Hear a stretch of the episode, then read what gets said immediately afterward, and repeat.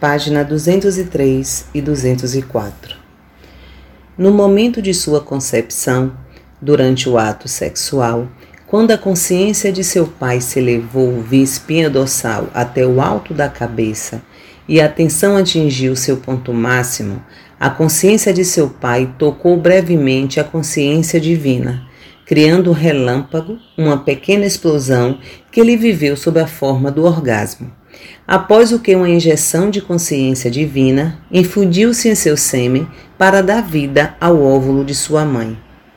No momento da união com a mulher, e a explosão de tensão do homem no momento do orgasmo reproduz o momento do Big Bang, quando a unidade da consciência pai e mãe explodiu em energias separadas e tomaram forma as primeiras partículas elétricas, assim como a matéria aleatória.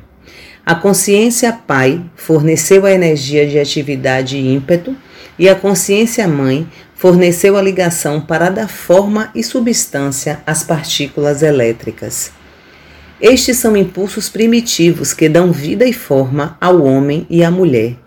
Quero que você compreenda que a criação não é a criação de matéria impregnada com consciência. A criação é a forma visível dos impulsos originais atraídos e reunidos em formas e entidades individuais todas expressando facetas e combinações diversas dos impulsos originais, em uma intensidade de maneiras diferentes. Portanto, os impulsos originais são a realidade que seus olhos, ouvidos, olfato e tato dizem ser de matéria sólida. Porém, na realidade, são impulsos de consciência individualizados com a finalidade de ser experienciados, compreendidos intelectualmente e emocionalmente apreciados. No momento da concepção, quando o sêmen se une com o óvulo e acontece o acasalamento, os cromossomos de consciência masculina se unem aos cromossomos de consciência feminina.